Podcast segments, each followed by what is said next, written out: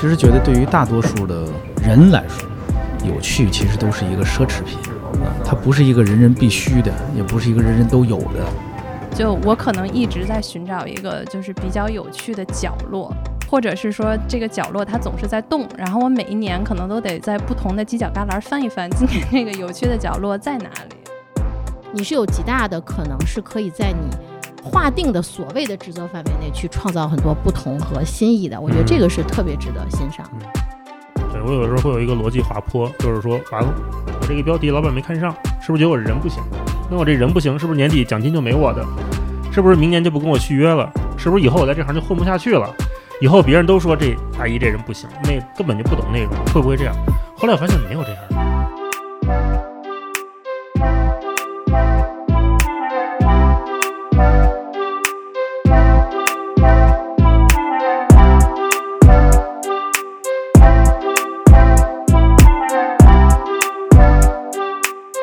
大家好，欢迎收听公司茶水间，我是妮娜。公司茶水间是由辉瑞联合看理想共同出品的一档职场播客。各位听众一定好奇，一家生物制药公司和一个文化机构，两个南辕北辙的行业，为什么会携手做一个职场播客呢？在我们看来，每个行业都有它的行业壁垒和专业技能，但是呢，职场是一个由人组成的场域，在这个场域里，其实最难解决的问题不是专业问题，而是如何与人相处、与人打交道。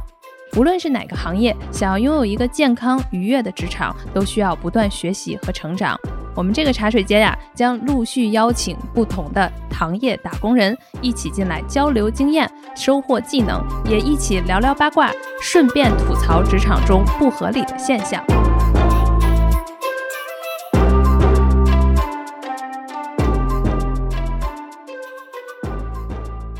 嗨，大家好，欢迎收听由辉瑞和看理想合作的公司茶水间，我是妮娜。面对工作啊，我们时不时就会发出内心的呼救：天哪，我的工作太乏味了，我想找一份有趣的工作。那今天这期节目呢，我们将和大家一起聊一聊工作中的趣味是从哪里来的？到底是有趣的人在做工作，还是有人在做有趣的工作？或者呢，退一步来讲，有趣一定是工作中的必需品吗？还有没有比有趣更重要的事情在支撑着我们完成每一天的工作？带着这期疑问，我们今天邀请到的嘉宾是被大家熟悉和喜欢的广告创意界的前辈东东锵老师。大家好，我是东东锵。我一听这“前辈”这俩字儿，就突然觉得不太有趣啊，好像听起来 来了一个老学究，没有？枪总是一个特别有意思的人。我不算什么前辈，我我只是有些年一直在广告创意界这个行业里工作。那刚才也听到了，就是同时今天这一期呢，还会有我们的大一老师。Hello，大家好，我是看理想的大一，很高兴又来茶水间做客，又看到了熟悉的朋友们啊。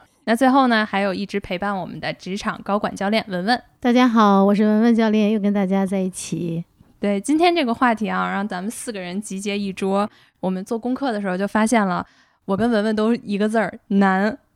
就是想到让工作变有趣这件事情就非常非常难。所以其实第一个就想问问大一老师或者是强总，就在你们的身边有那种能把工作真的变得特别有趣的人吗？那我就先抛砖引玉哈，把工作变得特别有趣这事儿挺难的，但是我身边的确有那些看着特别有意思的同事。嗯、有的时候呢，我跟他们聊天，我就发现我们同事好多兴趣爱好特别广泛，我就会觉得哎，还挺不一般的。我们之前有一个设计的同事，一个小姑娘，看着就非常文静，嗯，挺内向的一个南方姑娘。那天我们俩聊天，她说她的业余爱好是跟她男朋友一起在家组装音响。我就完全没想到，他们俩的那个组装啊是发烧友级别的，就今天换个元器件，明天换根线，然后咱们今儿组一个电路板，在家插插摆摆的。哎，我觉得哎这是挺有意思的啊。首先就是感觉到这个人他在课余时间，就是职场之外，他是一个有意思的人，我会觉得哎这个不错。另外呢，也有一个我之前一份工作的经历，也是一个前同事，他在来我们公司之前呢是导游。我们当时那个公司呢是一个互联网做内容的公司，就有点像做这个知识付费的课程。来了之后呢，我们同事就会嘀咕说：“哎，你一个做导游的，没有看不起的意思啊，就很好奇，说你一个做导游的，你来做这个编辑，给人编稿子，跟老师来回的沟通，你能把这事儿做好吗？你也不是学什么中文的，也不是学新闻的。”然后后来我们发现他把那个老师啊治得服服帖帖的，特别厉害。后来我们发现了，人家导游培养的是这种管理能力、共情能力，然后以及跟别人的沟通能力。他能把这个老师沟通的特别顺畅。然后我们当时这个公司领导就说：“那有一个老师就给你带。”然后这个老师呢，给他带不是因为他有多好的这个学历背景，而是就是因为首先那个老师配合度很高，就他是一个比较简单的活儿可能是。然后另外也是这个女生她的共情能力特别好，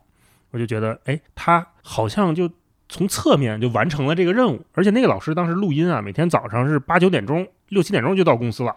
起得特别早，先到公司先录一个多小时。然后这个做导游的姑娘也习惯了倒时差啊，完全能起得来，就陪这个老师一起录。然后后来这个她从这个我们那公司先后我们都离开了之后，她又做回了这个旅游博主啊老本行。就她跟她老公买了一辆金杯，改成了房车，现在在全中国旅游。我就觉得这是一个好有意思的同事啊。然后我们俩有有时候偶尔聊聊天什么的，就会觉得哎，回想起当年在那个公司的工作的过程当中，还挺开心的。然后现在也为他感到高兴，就感觉他又做回了他喜欢的事儿，而且他现在做那个旅游博主，现在不都拍视频嘛，短视频什么的，他特别知道怎么抓住别人的眼球，因为他在上一份工作，我们都训练什么写文案啦、写标题啦，啊，怎么三句话抓住要点啦，都经过了一番训练，所以就感觉上一份经历又反哺了他现在做博主的这个职业，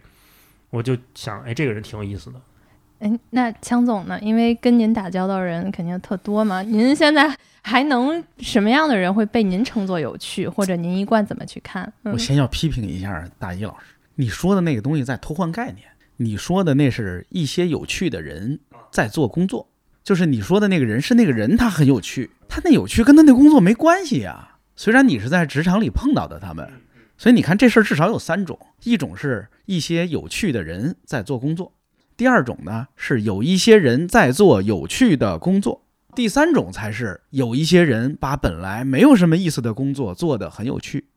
我这三种都见过，但是我最钦佩的，其实还是那些把一些没有什么意思的工作做得特别有趣的人。我人生第一份工作也是在一外企里边，哈。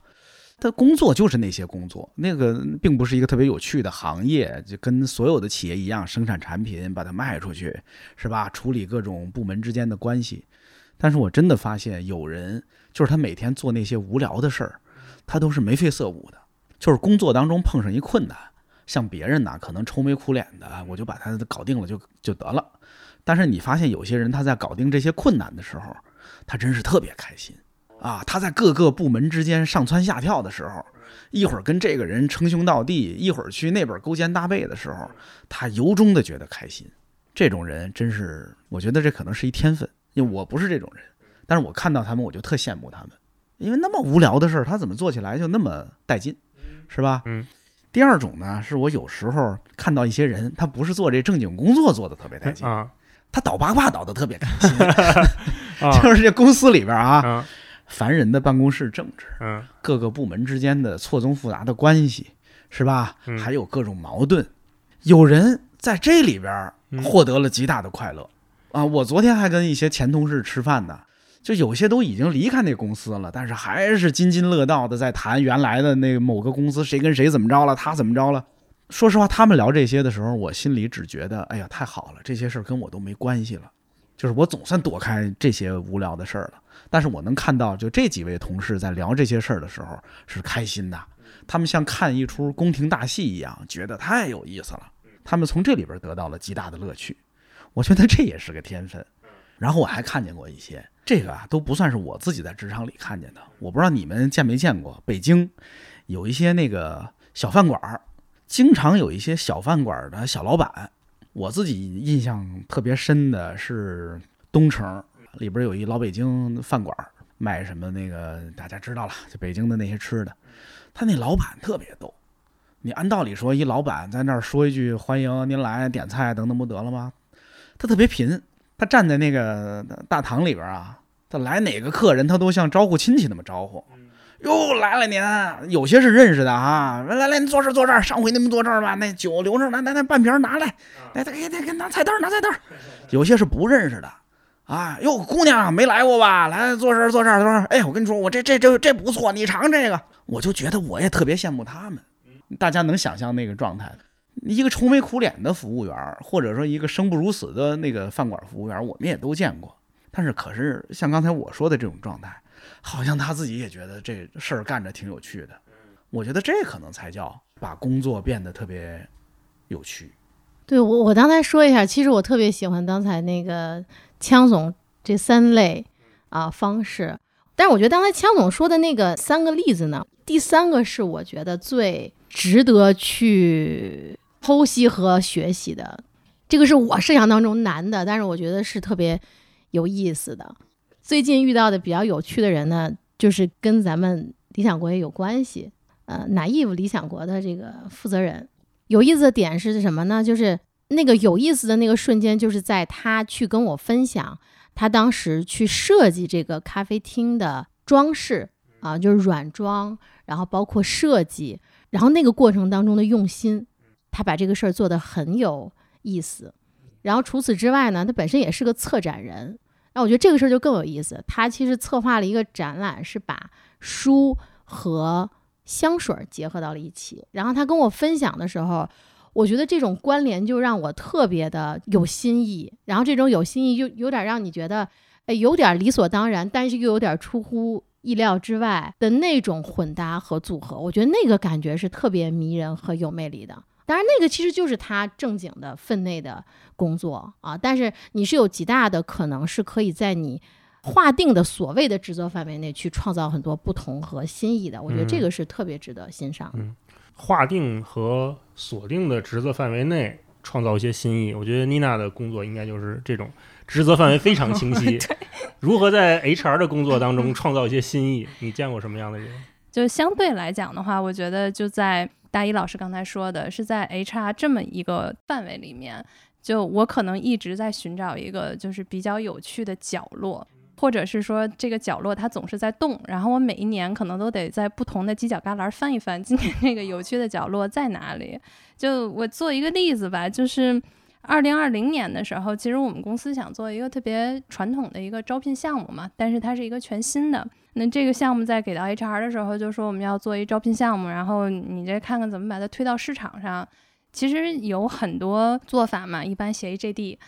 然后发网上也可以。然后现在可能会有一些社交媒体，然后你给它变成这个微信推文，然后发出去也行。或者再有一些，其实现在 HR 做的也有好一点的，就是说，哎，我拍一公司宣传片，再做一个那个枪总的 老本行，对，拍个什么主视觉，对吧？然后再做一个企业宣传片，给它推出去，想一 slogan，看我们这人才多好，都是这么培养的。但其实我拿这个活儿的时候，我就觉得这个有点太俗了，都到二零二零年了。关键是说，我们这推出来的虽然在就是辉瑞是新啊，但是在整个业内，人家已经有好的公司，比如说像一些大快销，人家都推了二十年了。就我们再这么做特别没劲了。后来当时我说，那咱做点什么呢？然后我就自己在网上找。其实我特别希望有一个非常好的一些这种 合作伙伴啊，当时没找着江总，对，但是我们在网上，我就想搜一些有没有好的那种创意公司，它可以用一个特别灵巧的一个灵动的这种，哎，就那么推你一下，然后有一种那个会心一笑的那个感觉，也就是它能让你把这事儿特别轻飘飘的，或者是用一个出其不意的方式，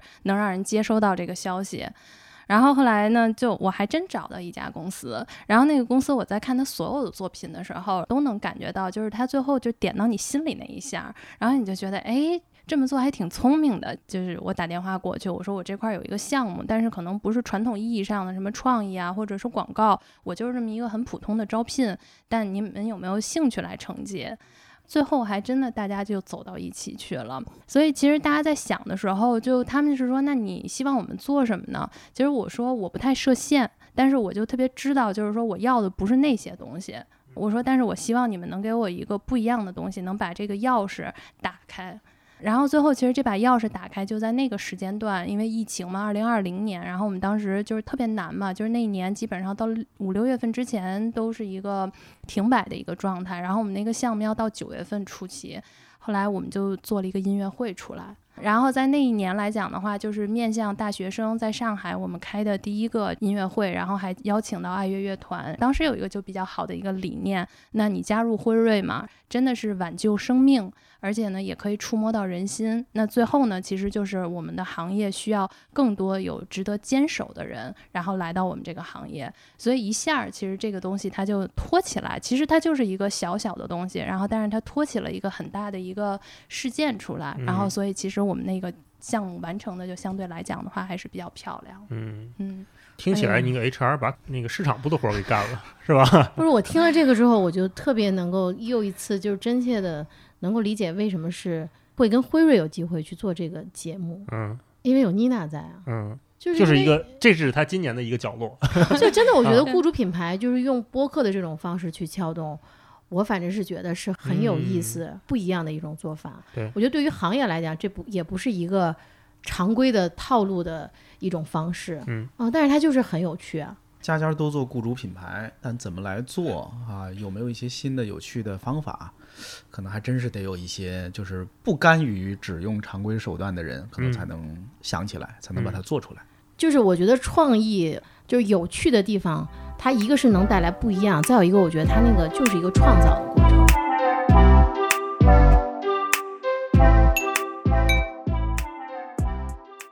随着现代职场环境的发展啊，其实感觉职场变得越来越多元。那每一个从业者都对工作中的趣味性提出了更高的一个需求，所以在这里特别想问问几位老师，这个工作中的趣味性到底是不是工作中的必需品？其实我们先逆风起笔哈，我觉得不一定非得把日常工作变得与众不同，或者变得特别的怎么说来着，超凡脱俗。一旦你把它变成一个不得不完成的任务。恐怕它就会变得非常的痛苦。就是事实上，你看，比如说广告创意人员，咱们就拿这个行业来举例子吧。其实不只是这些，所有职业的创作者，以创作为职业为工作的人，按道理说，创作是快乐的。但是，一旦把它变成一个职业，一旦把它变成一个你必须定时定量、保质，甚至要超出所有人的期望来产出一些东西。它的过程是非常痛苦的，只有很少一部分人能在这样的压力下还仍然觉得乐此不疲。经常能在网上看到所谓的乙方天天在抱怨自己过的是吧，非人的生活，每天受着残酷的折磨。这也说明在做这些事儿的人本身也并没有那么快乐。虽然他们做的是有趣的作品，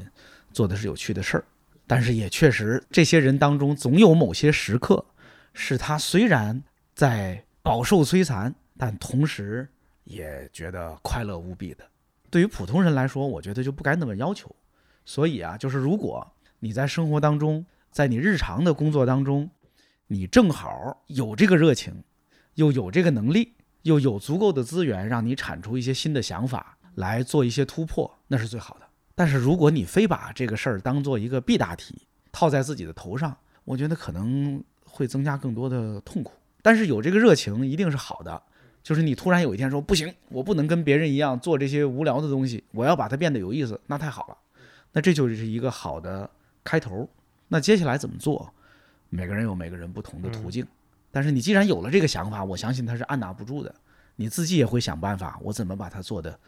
不一样一些？嗯，我可以分享一个我当年做的，就像枪总说的不一样的事件哈。我在。进入媒体之前，我一直以为这些媒体老师啊、编辑啊，就是每天眼镜得厚的跟那个平底儿一样厚啊，每天就对着稿子看书，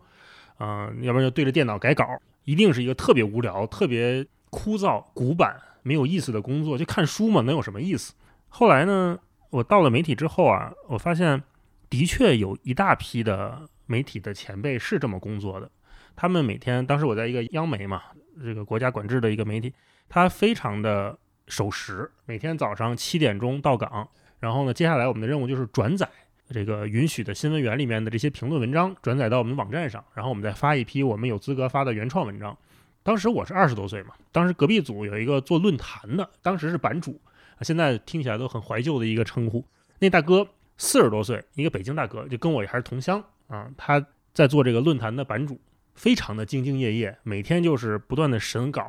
审核，今天要把这个人屏蔽了，明天这个不能发啊，弄弄这些。我就突然看到了我十年后或者二十年后的样子，我说哇，我就是他呀，我不能这样啊！我就想说，那我现在好，就来到这个公司，来到这单位也不容易，我能不能在有限的空间，像枪总说的，我寻找一些突破？我就每天先把我这个固定的工作干完，我就问领导，我说领导，咱是不是可以出去采访？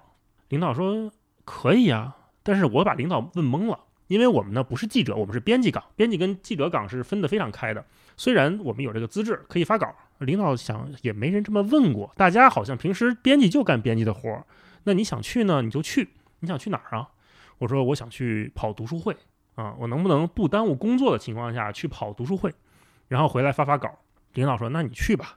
我就说那太好了，我就去。那会儿呢，在媒体啊，他跑读书会还出版社会给这个车马费，现在应该也是没有了哈。当时就可能就是五十块钱、一百块钱，多的时候二百块钱车马费，你打车来回嘛。啊，然后呢，人家媒体出版社还会给你安排在这个所有观众的第一排啊，让这个媒体老师有个有个地儿坐，有时候还送你本书。我觉得哎呦，挺尊贵啊。那会儿我这个刚毕业的大学生，你想想，就以前去读书会都是我挤得跟孙子一样，就就我看不见看不见，然后排队找老师签名。然后人家后来那个出版社问，哎，那你们想专访吗？可以给安排。我说哟，还有这么好的活儿呢。然后我回去就跟领导说，领导，那我想能不能就我这长期跑一跑。啊，然后回来发发稿，领导说可以。然后后来慢慢的，我又说，出版社给那些照片啊都特别丑，我们能不能自己拍？领导说，虽然也没有人这么问过，但是你想拍你就拍去吧，你反正你也不给公司，你业余时间弄嘛，你你活弄好就行。然后那会儿我就是每周大概跑那么两到三次的读书会，那会儿北京读书会很多，就在读书会上认识了枪总，特别有意思。那会儿因为我是就是在现场拍照嘛。我那会儿呢，就是给老师们拍完照啊，我就想说，哎呦，这都是以前这个书里面看见的人名啊，在现场看见了，给人拍拍照，拍拍照呢，然后我就微博就私信他们，我就私信强总，我说强总，今天这给您拍的照片，希望您喜欢，说如果方便的话呢，咱可以加一个微信，以后常联系，就这么就勾搭上了强总，然后我就觉得这活还挺有意思的，然后领导也会觉得说，哎，你拍这照片也可以哈，要慢慢慢慢练一练，好像跟那个。我们公司那些干行活的图片记者拍的也差不多，也可以在这个公司的这个这个网站上大图上发一发，就特有成就感。啊，我就想说，那我得跟他们干点不一样的。慢慢的，慢慢的就发现，哎，出版社认识的好多，然后这些出版社老师、这些作者老师认识好多，这些前辈认识好多，然后慢慢的关系就好了嘛。我就想说，哎，如果那个大哥他也有这样的心，他可能四十岁的时候，他可能过得会更丰富多彩一点。然后我就觉得我现在挺丰富多彩，我挺满意的。我看了大一老师就是不断在自己的版图里面扩大疆域，就感觉这特别重要。就是你看，就是他先是有了我想多干点什么的热情，然后他把它变成了行动，嗯，是吧？然后呢，他其实嗯又很细心，它里边很多细节做的非常好。然后呢，就真的扩大了自己的疆土，把原本一个小活儿愣干成了一个大活儿。这非常好，我确实觉得它并不是一个必答题，也不是一个必需品。就尤其刚才大老师说的那个，我就会觉得，就是说有两方面你必须要兼顾。一方面就是刚才枪总说的那个，就是你的意愿、你的热情，这个特别的重要。就是如果你觉得有趣这个事情对自己是重要的，像咱们上一集去聊价值观，有一个就是追求新意嘛。那如果你自己在你自己的职业价值观里面，这个就是很重要的。那其实你要知道，你在你的工作当中，你要找到像刚才大老师说的这些点，对你来讲是重要的。但是同时还有一个，这个组织是不是提倡这一点？其实有一些组织它是非常鼓励和提倡的，但是这个就会跟这个组织它的属性和它本身这个职位有很大的关系。比如说我服务的一个，它就是游戏公司，那游戏公司它的价值观里面有一个就是创造。因为你你这个东西你就是需要不断的去创新，然后有新意，然后能够点燃人的这种热情啊和这种投入度，这个组织它就会非常提倡这个事情。但是有一些岗位可能它就不适合很有新意，比如就是做内部审计，是吧？做财务或者真的就是做生物的测试，但他那个岗位里面就是你严谨一定是排在优先级更高的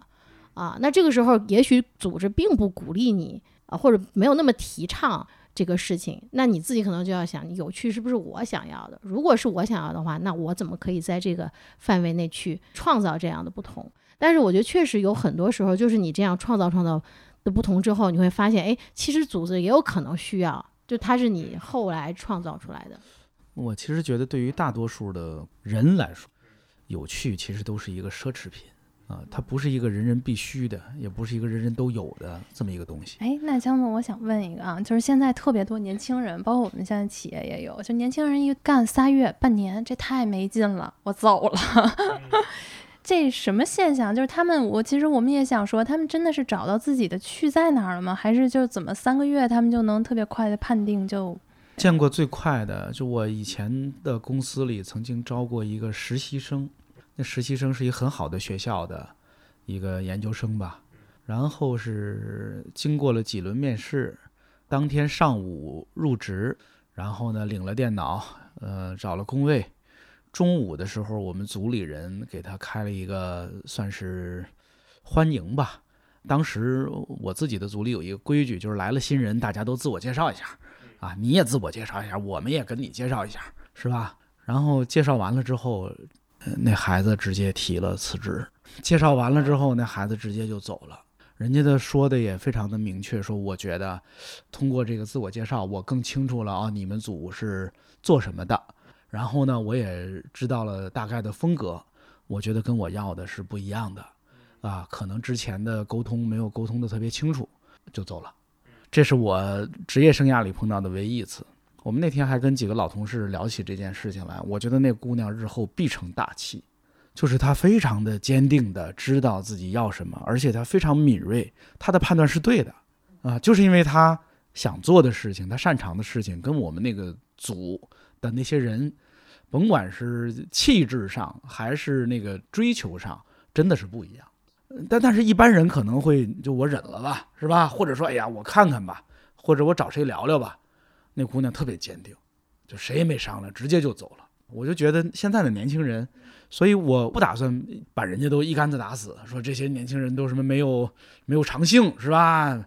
那一点都不知道延迟满足，不知道嗯潜下心来认真的了解一下，肯定有那种情况。但是也有可能有一些人，他就是非常的清楚我要什么或者我不要什么。如果有一个人他对有趣这件事情的要求远高过其他人，就是有有些人在某些方面的要求，他的那个阈值跟别人是不一样的，那么他真的有可能跟别人得出不一样的判断。就是别人都觉得这是一个非常好的，大家安安稳稳、高高兴兴的工作，在他看来是枯燥到不能忍受的。我理解这样的人，这就是刚才我说的有趣这件事情啊。如果一个人有了有趣的能力，就是你天生是个有趣的人，请你知道这是一个奢侈品，你很幸运拥有有趣的才华。第二，如果你对有趣这件事情有着高过常人的要求，也请你珍惜它，因为也不是人人都有。这样的要求，很多人真的是平平淡淡，呃，索然无味的过了一生，但是他也觉得粗茶淡饭，啊，内心平静，非常好，没有什么优劣之分。大家每个人在意的东西不一样，每个人有不同的倾向。这个就让我想起，就是我们怎么看待一个人哈，有趣的那个比较类似的评价，说这个人幽默，就我会觉得有点类似，就是我觉得幽默也是一个挺难得的品质，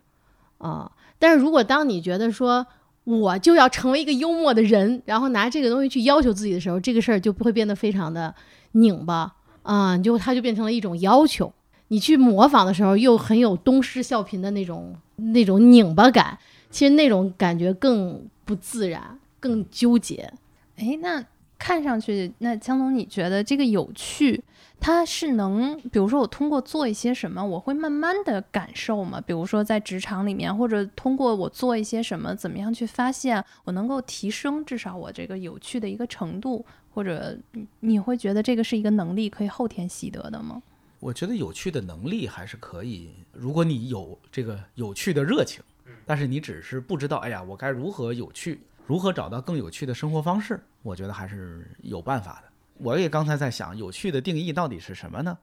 它跟幽默很像，但是其实还是不太一样。比如最早那个大一老师说的，他认认识那些有趣的人，那些有趣，我觉得可能代表着你整个生活的以及你内心的丰富程度和精彩程度，对吧？你很丰富、很精彩、很新鲜、有活力，哎，我们就会认为你是个有趣的人了。比如，就是那个大一老师也认识的同事兼朋友飞哥，嗯，是吧？对，简直就是个民间生活家，嗯，他真是个生活爱好者。他的那个有趣跟幽默嗯不是一回事儿，是但是没有人否认，就是他是个有趣的人。对。强总说这飞哥，我我举一个例子，我在我第一份工作，就是当时在媒体的时候，就找飞哥一起录过播客，那会儿还没有播客这个概念。那天我们聊一个什么事儿呢？就是说我们推荐东西，你你带一些你日常的好物过来，像我们就是很平常的人，带本书啦，带个笔，带个本儿，说这个好用啊。但是飞哥给我们带来一铃铛啊，他收集铃铛，然后他会给我娓娓道来说这是在什么北欧哪儿的一个什么城堡里边卖的一个什么铃铛，然后他每年在什么什么时候响响起，然后现在我给你听一下这个声音。这样的人真的是，他家你我没去过他家啊，嗯我他家好像还有至少上百个八音盒 啊，对各种铃铛。然后我前些天也想跟他聊来着，嗯我说飞哥能不能找找你家最有故事的几件破烂儿，咱嗯们聊一聊。他说几百件儿都有，对，是这么一个人。所以他好像跟工作就没什么关系了对，啊。但是他是一个生活各方面触角很多的人，他特别敏锐，特别细致，他很在意一件东西从哪儿来到哪儿去，然后在他手里停留的这个过程当中发生什么故事。啊所以你说这就是一个人的丰富程度和精彩程度，我会这么来定义这件事情。那么一个人如何让自己变得更丰富、更精彩呢？对，是吧？嗯，其实是有办法的，对吧？我觉得首先是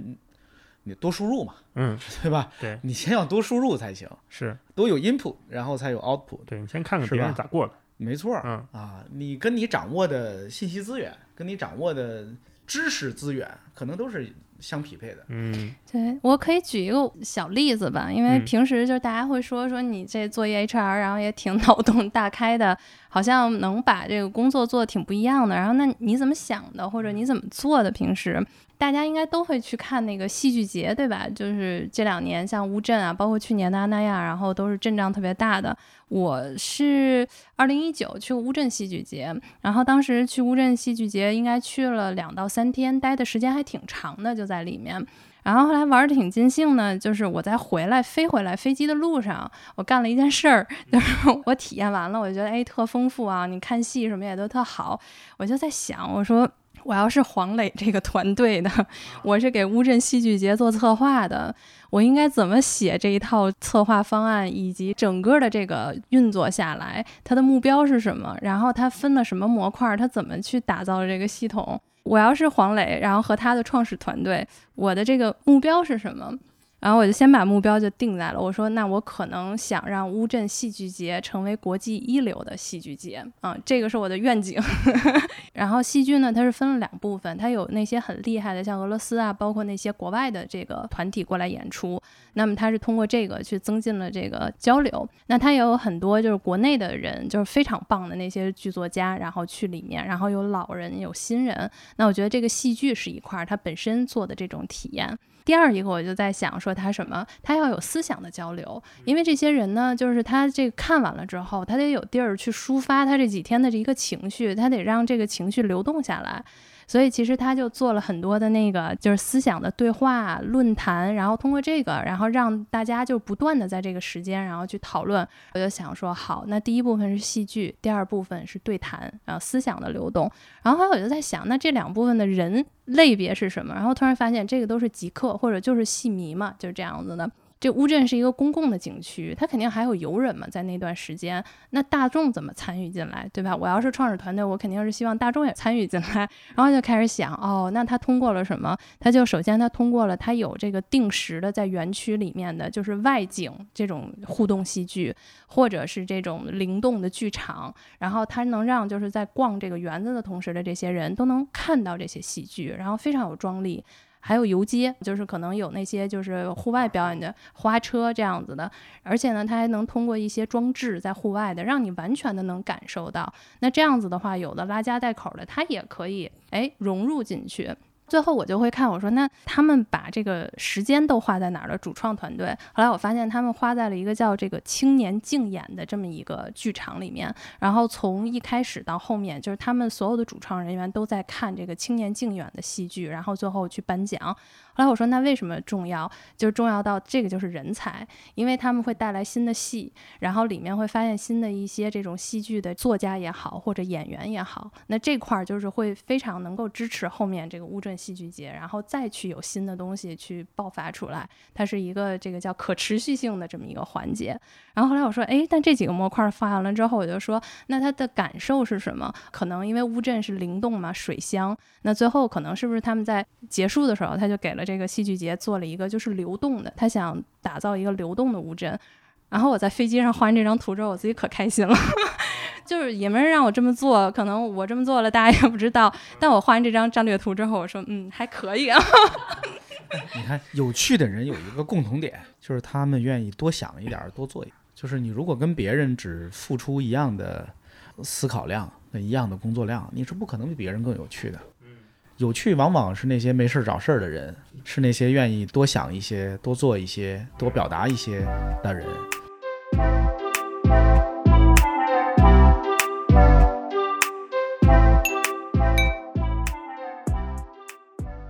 我就想到那个看枪总的那个书，然后枪总把一些就是我们可能经常说的概念，就是一些名词啊，可能我们经常也都去说这些词，对对对但是把那些词都整得特别明明白白的，跟你说哪些出处都有哪些解释是什么样子的。这是我这些年发现的一大快乐。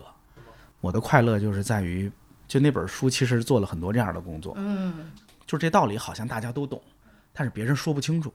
我呀，想办法用一句话把它说清楚了，让那个懂这个道理的人一听，没错，就这意思。这个过程让我有特别大的快感。嗯就是我要找到那个精确的表达，把一个模糊的东西描述清楚，甭管它是一个道理，还是一个现象，还是一个事物，你也可以理解成说这是一个我一个文案啊，一个文字工作者基本功练习。但是这个过程本身就给我极大的快乐。哎，我觉得枪总这个刚才说的这个能力，应该每一个老板都具备，你知道吗？因为经常老板在开会的时候说了一大堆，然后看着底下一片茫然的表情，真的，他肯定自己心里也说：“你们都听懂了吗嗯，就比如我我那本书里，我给品牌下了一定义。嗯，我说品牌呢，其实就是一种固化的偏好。这个固化的偏好这五个字儿是我自己想出来的。我用五个字儿来解释了品牌。嗯然后呢，从我想出这五个字儿到现在有好几年了，嗯我还没有推翻它，啊我就觉得特别开心，哦，因为我没见到别人用这么简单的语言把品牌是什么说清楚的。嗯呃，这个让我觉得特别的自豪。啊，这让我想起一个事儿，也是我们在看理想的一个一份工作。我们当时还跟道长一块儿开会。呃，疫情前啊，前疫情时代，我们当时说每年我们应该做一些活动。特别遗憾的是，这个活动呢没有执行下去。但是，就像枪总想这个品牌的概念一样，我每每想到我当时跟大家建议的这个方案，我都非常开心。到现在我都觉得是个好方案。是什么呢？我平时啊特别喜欢去废墟拍照。我去全国各地，甚至有的时候出国的时候，我都想找找当地有没有这种废弃的工厂啊、废弃的居民楼啊，最好是那种废弃的三五十年都没人去、被已经被植物接管的那种荒废的片儿区。我喜欢去那里边拍照。然后有一次呢，我们跟道长一起开会，说看理想咱们春天、夏天搞一个什么活动啊，搞一个什么节日啊。我们之前搞过室内生活节嘛，大家号召在室内我们能玩出什么来。我说那咱这次不搞室内了，咱能不能做一个废墟上的剧场？咱在北京周边找一个，就六七月份、七八月份已经绿树成荫，但是中间又夹杂着人类文明遗迹的那种废弃厂房，咱们在那里面，比如说在一个几百平米的大仓库里面给陈丹青老师搞一画展，咱在一个锅炉房里面进行一次大提琴演奏，在一个废弃的工人俱乐部里面做一次脱口秀演出，能不能咱把咱这些老师啊、这些好朋友啊都邀请过去？这其实是一个很好玩的事情，拍出来会很有冲击感。然后说，那我们又可能似乎做了一些隐喻，就是说我们希望能在这个所谓的荒漠呀，或者说大家在这种精神没有那么繁盛的地方，我们去做一个这种实验啊。当时大家都觉得特别好，特别可惜的就是后来就是疫情嘛，就就耽误了。但尽管如此，我还觉得好像是跟我平时的兴趣爱好结合到了一起，这个工作就变得有趣了起来。啊，然后当时大家也都觉得这挺好的，我还挺自豪的。哎，其实就聊到现在，就让我特别回忆起了我们辉瑞。其实之前有一个那个同事，然后他跟我一起去做过一期，也是之前的一个节目嘛。就是他的经历让我还挺感动的。他跟我们刚才说过的所有大家说的开咖啡店啊，或者是做的这些摄影，包括这样子的活动，其实蛮不一样的。他做的是这个医学撰写。是特别没有意思的一个工作，而且它是属于研发端的，而且呢，它就是记录在所有，比如说药品啊研发过程当中，然后记录那些不管是因为什么样子的这种事件，对吧？然后你哪怕出现了任何的事件里头的所有很清晰的、不带个人色彩。这个医学撰写的要求之高，是因为它有格式，所有的拼写、大小写，然后你怎么去记录，是有一套手册的。而且这个手册是你不能按人为的发挥的，因为你最后都要录到整个大的这个总部里面的，成为这个资料库。然后你不能带有任何的主观，你只能是客观的。那这样子大家才能收集到一份就是到底发生了一些什么样的东西。后来我就问他，我说：“你这个工作就是天天写这个？”他说：“对。”我说：“那你在写的时候多无聊啊，还是要用英文写？”他说：“我一开始也是这么认为的。”他说：“但是呢，他说我就发现他的就是上级，就是每次给他指出这些英文上的错误，包括他写作的错误的时候，他有点像就是创作者一样。就刚才像这个大一老师说的，他就感觉自己像是一个作家。”然后他不断的就可以把这个英文写得越来越好，虽然他是很客观的，但是他是不是可以换个词？然后他是不是能把这个记录的更详尽一些？然后能够更优美，或者是说英文更熟练、更准确的找到那些词来去做所有的这种记录的工作？然后他说，他其实每次修改这些东西，都可能一开始上手的时候八到九遍，就是总是提交了，然后人家就打回来这个不行。但是他是在所有的修改的过程当中，他自己得到了一个特别大的快乐，因为他最后看到他自己那一版本出来的时候，再拿到第一版本看的时候，他就会发现我自己在进步。这个就是他给我一个特别印象很深刻的一个地方，但后来我就说，那你这个工作看似没有什么意思嘛？虽然你在进步，那能让你坚持这么久，你还做的特别快乐的是什么？他说我没把它看成一个个的文字，他说我把它看作一次次的生命的突破。他说：“因为这些人都是在我们长久的这个药物的研发过程当中，或者是这些事件，它都是一个对这个药品研发的一次的推进。”他说：“那我要把它记录下来，是对整个的事件和整个医药研发的这个就是历程的过程当中。”他说：“我是在做了一块砖。”他说：“我就是那个码字的，我就是添砖的。但是只有我这块砖添好，这个东西才能保存下去。”所以我听完了这个之后，当时我就，呃，我就刚才才想起来，我说能把一个特别无聊的工作做得很有趣的，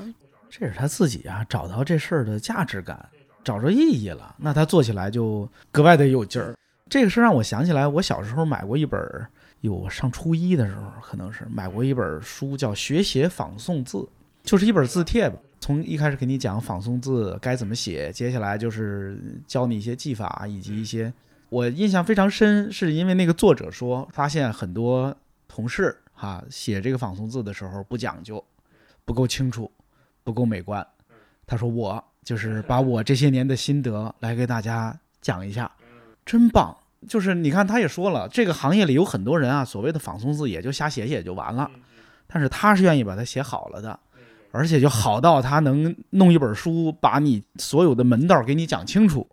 是吧？甚至把它变成了像一个艺术一样，他可以拿它来创作了，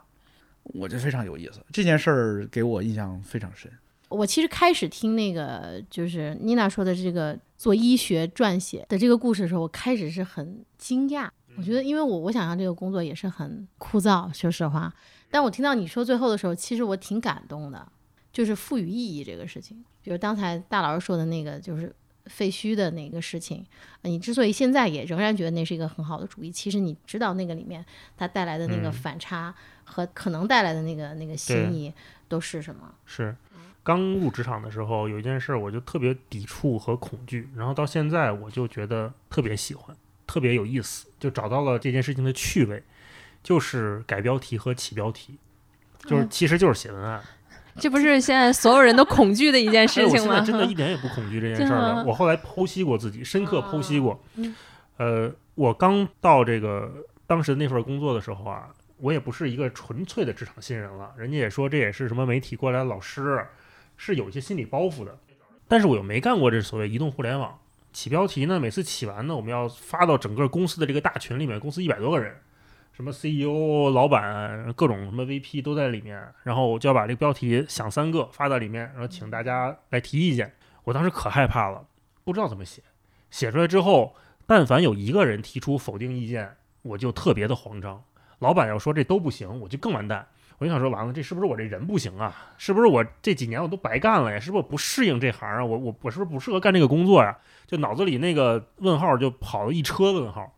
然后后来慢慢的呢，再起标题的时候，就会跟人家讨论琢磨，说那这个不好，为什么那个好？就会同同事之间先聊，然后就跟领导请教说那那怎么着就好啊？也跟老板问，直到现在，就是我现在在看理想做这份工作，包括有时候我们自己做播客起标题什么的，我会觉得起标题是一个我特享受的事儿。我觉得我在创造，好像不需要因为这个标题为我的人格负责了啊！我已经走过了那一段儿，那一段路，我但是我相信啊，是一个必经之路，很多朋友可能都会有这个过程，因为是做内容的。但是现在有的时候我起标题，我甚至非常的不怕丢人。有的时候我我们起标题，可能我们几个人没有共同意见，行不成了，我甚至还会问问枪总，问问我这些做做播客的同行，我说，哎，这仨标题你选哪个？然后有的时候枪总跟我说都不好，都都差点意思。我也觉得没什么问题，特别好。然后我就会就在讨论嘛，在聊嘛，这是一个创造的过程。我后来发现这是创造过程，把这个字儿改了，把这个词儿换一个，再怎么讲一下，或者说这句话是不是一个叫 cliche 正确的废话，嗯，对我来说很重要。我我非常现在享受这个过程了，就是因为好像在其中抛去了那个因为工作被别人认可带来的那种自洽，还是说我已经是这么一个人了，我已经自洽了，其他的东西只是一些副产品，好像就不一样了。我在工作中就能找到乐趣了。包括现在我跟我们同事也是起标题的时候，我也就说这可能这也不太好，再想想，或者我们一起再想想怎么着能不能更好，我都觉得是一个特别好的过程。就大老师这个叫主客分离吧。其实我们在真的是职场当中，我自己也是开始会有一段那种的，你会觉得大家所有说你的提案不好，是在说你这个人，他不是在说你的方案。嗯，所以有的时候你第一下提上来那个心，并不是你想接受人家更好的意见，而是说我的防御机制启动了。对，但是就是做到后面，我会觉得好像你卸下那个壳儿或者那个皮吧，就是那怎么了？那咱就一起说你有什么好的建议，然后一起把这个方案嗯从六十分你可能变到七十到八十，我们就嗯能做出一个很好的东西来，嗯而不是说。大家都是想让它不行，嗯所以我觉得心态调整过来之后，人就会很舒服。那你可能就更敢想了。就有的时候我会觉得，就是那先想想还不行吗？我又没花 budget，我又没花钱，我动动脑筋怎么了？但是有的时候就感觉动着动着这脑筋，这事儿好像还真就能行。对我有的时候会有一个逻辑滑坡，就是说完了，我这个标题老板没看上，是不是觉得我这人不行？那我这人不行，是不是年底奖金就没我的？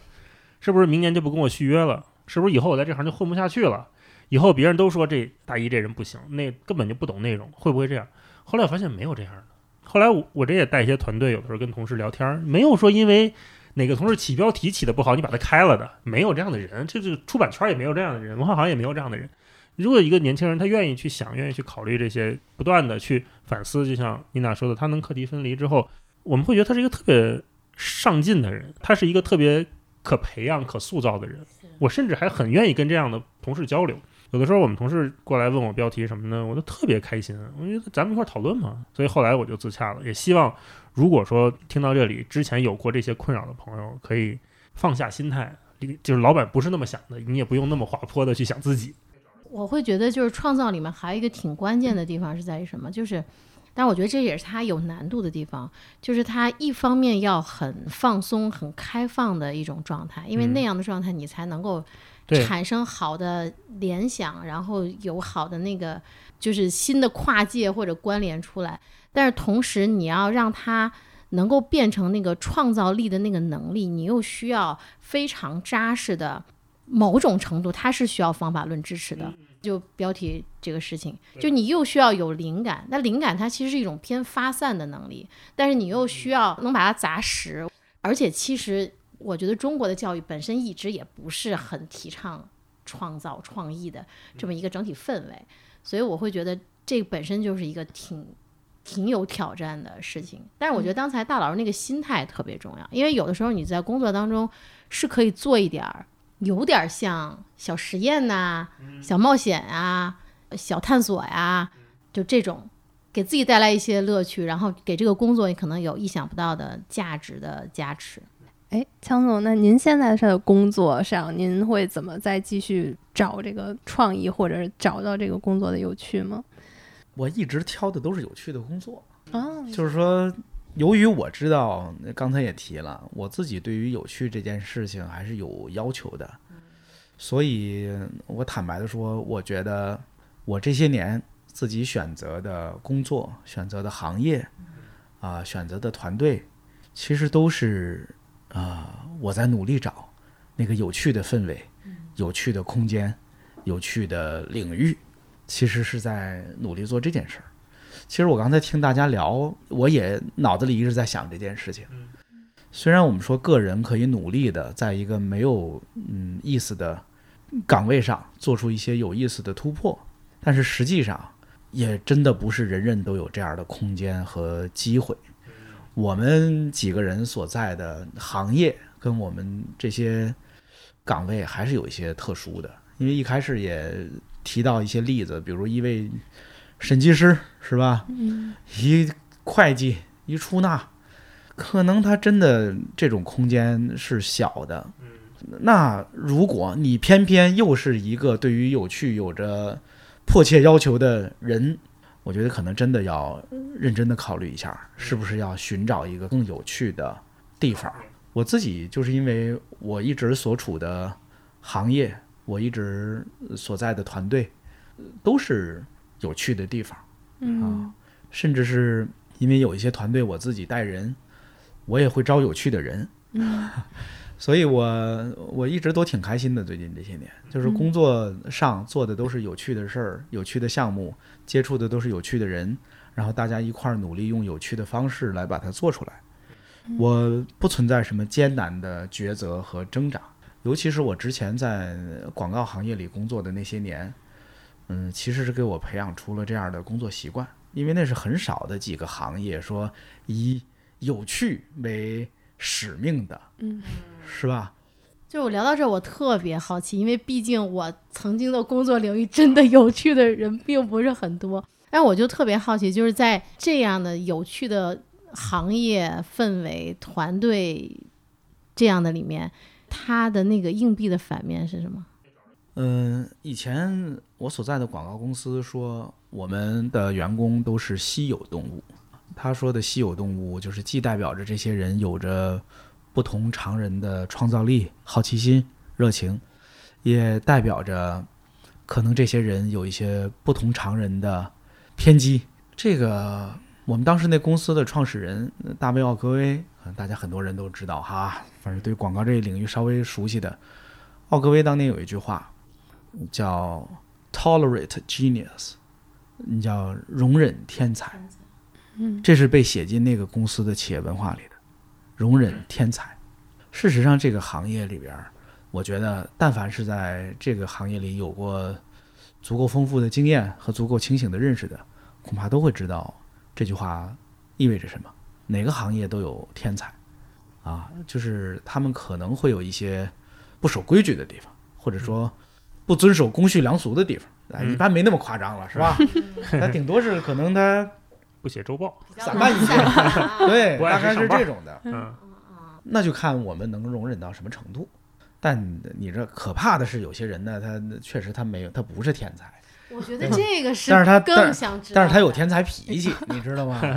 这种人是比较可怕的。好，但是好在哈，我没有碰到过太多这样的人。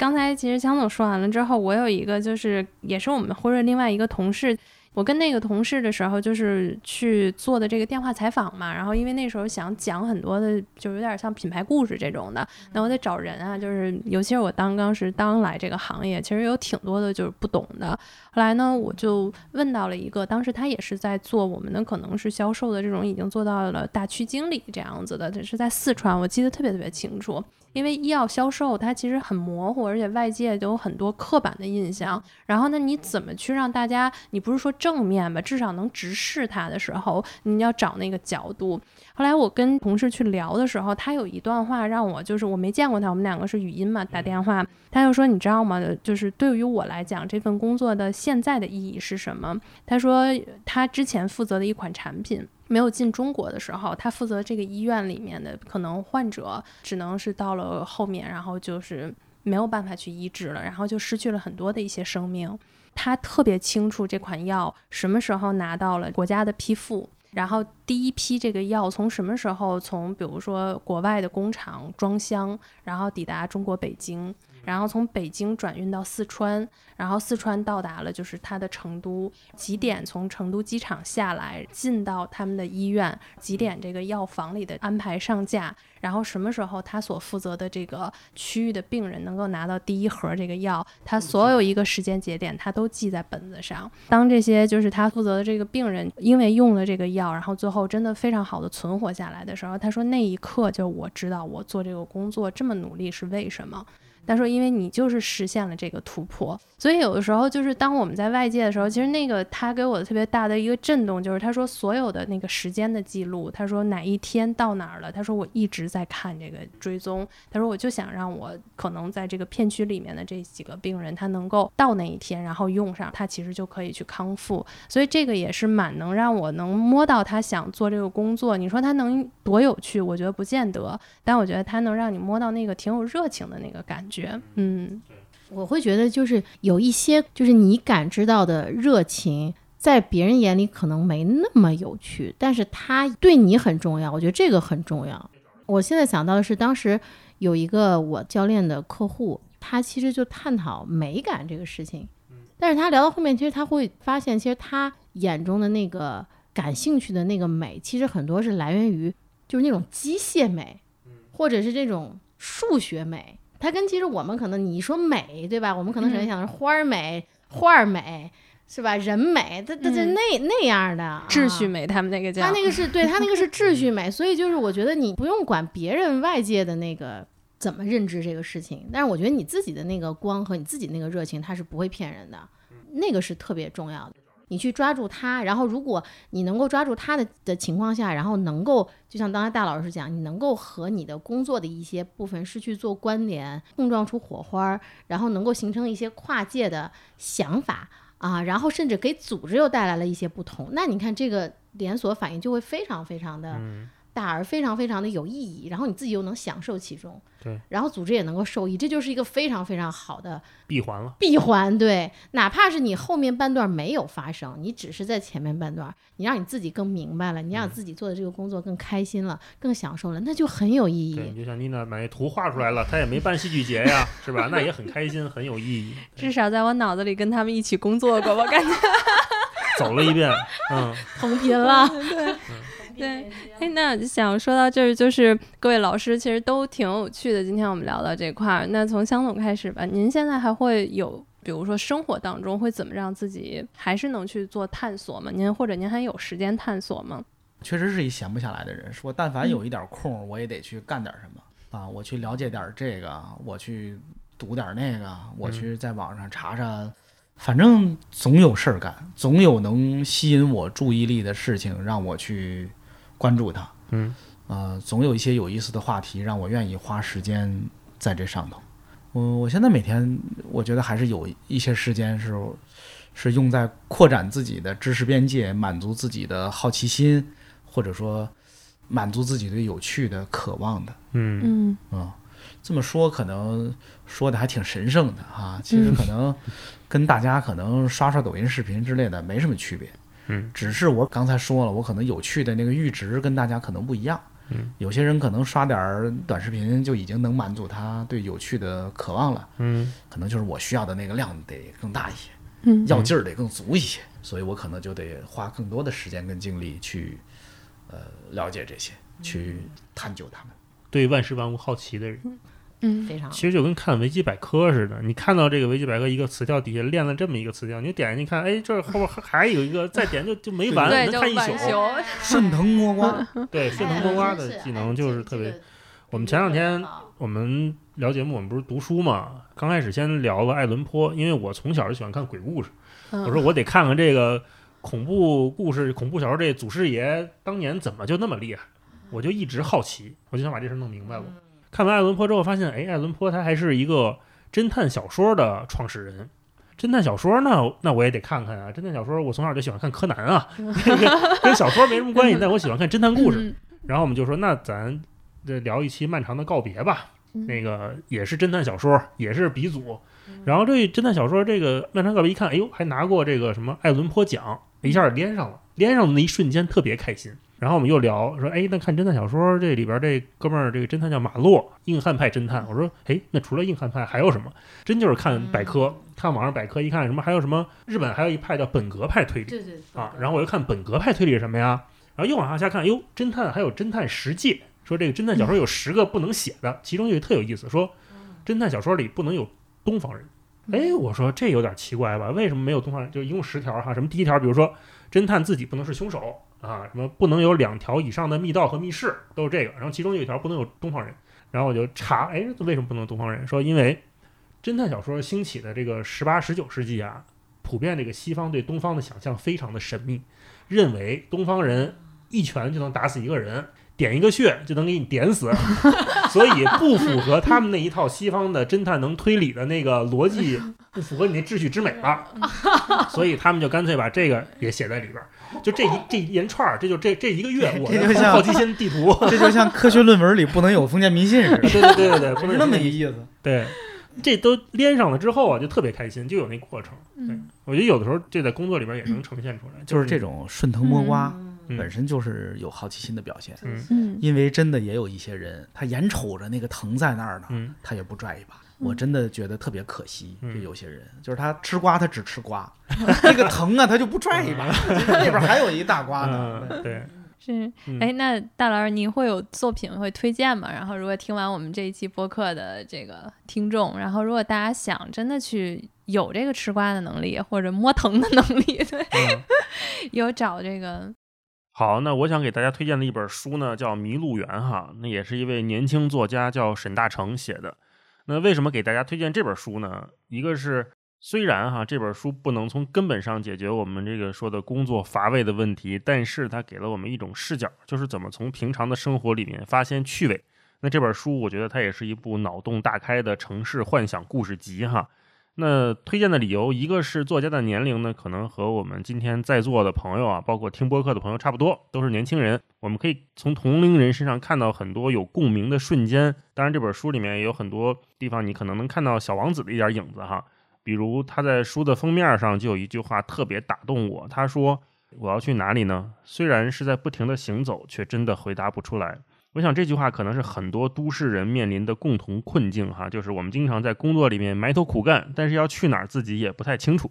另外一个推荐的原因呢，就是跟我们今天的主题比较相关了哈。这本书叫做《迷路园》，嗯，它是一个短篇小说集，里面有十几个故事。那这些故事的主人公大部分也都是在城市里生活打工的人。有些人一辈子做着很无聊的生活，最后消失在了公司的花园里。有的人有一天突然发现，他每天通勤路上的天桥突然活了，然后他就决定说：“那我不上班了，我要去追寻这个天桥的足迹。”哈，他想看看这个天桥到底要去哪儿。还有的人呢，在偶然的机会经过了一座小城市，看到了城市里的人都依赖着一个已经荒废了很多年的庞大的购物中心生活。那在这个故事里，他还做了一个特别美丽的比喻，哈，叫做“陆地经络”。这个鲸是鲸鱼的鲸，落又是降落的落。那说句题外话，这个鲸落本来是一种自然界的生物现象哈，但是在这个比喻里面，放在这个故事里面又特别的恰当和巧妙，我就不剧透了，大家感兴趣的话可以自己去看一看。那说回咱们今天的主题哈，就是尽管我们经常会抱怨说，哎呀，生活好无聊啊，工作好乏味啊，但是我们可以从很多文艺作品里面看到，啊、同样是面对这些问题的作家呀、导演呀、艺术创作者们是怎么处理这些困境的。很多时候我们的问题是相似的、雷同的，有的时候也是令人无奈的。但是通过这些我们今天聊到的这些文艺作品，我们会感受到每个人的理解是可以是各种各样的，甚至是千奇百怪的。那这就是让日子变得有趣的方法呀。所以呢，也希望哈听我们节目的每一个朋友都可以从身边的生活里面发现趣味。所以我就给大家推荐这个《迷路园》吧，希望大家喜欢。江总呢？我想起俩来，嗯一个是有一个很著名的作者叫比尔布莱森，叫 Bill Bryson，啊，是吧？嗯他最著名的书是叫《万物简史》。嗯和《趣味生活简史》对两本我就想说，这个《万物简史》跟《趣味生活简史》这两本儿都挺好的。他的写法就是顺藤摸瓜，嗯嗯，他用一根藤穿起了无数的瓜。对，一把椅子能给你写到人类文明去。对，就是它是一个下笔就有趣。当然，他的这个有趣是靠他背后的积累跟他的热情和趣味一起滋长出来的，简直就是有趣的代名词啊！啊而且这人好像是个英国人，对他里边还有很多英式的那种小幽默。对对对对对，就是他他那书，其实我也都是十几年前看的，但是就是就好太好了好玩。啊。然后其实还有另一个，另一个是读库出品的一本书，嗯叫做《讣告》，是最近这几个月刚上的那本书，也挺逗的。它其实是《经济学人》的讣告专栏的结集。嗯讣告就是人死了之后那个发表的那个宣告死亡的那篇短文嘛。但是竟然有两位作者就天天写这玩意儿，给写出花来了。他们可不是直接告诉你说著名科学家谁谁谁几月几日因什么什么玩意儿，不是的。他首先给自己定了一些条条框框啊，当然也跟那个篇幅有关系。说我不管死的是什么人，我就用一个固定的篇幅、固定大小的版面，要写完这个人。而且基本上他们的写法都不是完整的描述一个人的一生，而是挑选他们认为有价值的某几个瞬间或片段，用他们的视角来写出来。这个工作可太难了，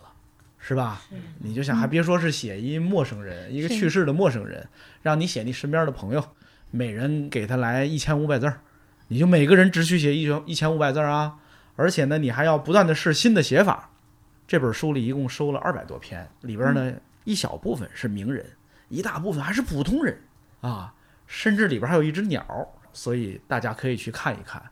一个创作者足够有趣，并且对有趣有足够的追求的话，他能在一个这么枯燥的工作上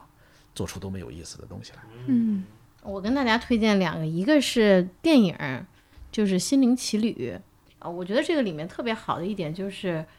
就是大家去深入的去体验，这个很重要。就是你对，当你能够深入的带着好奇去体验你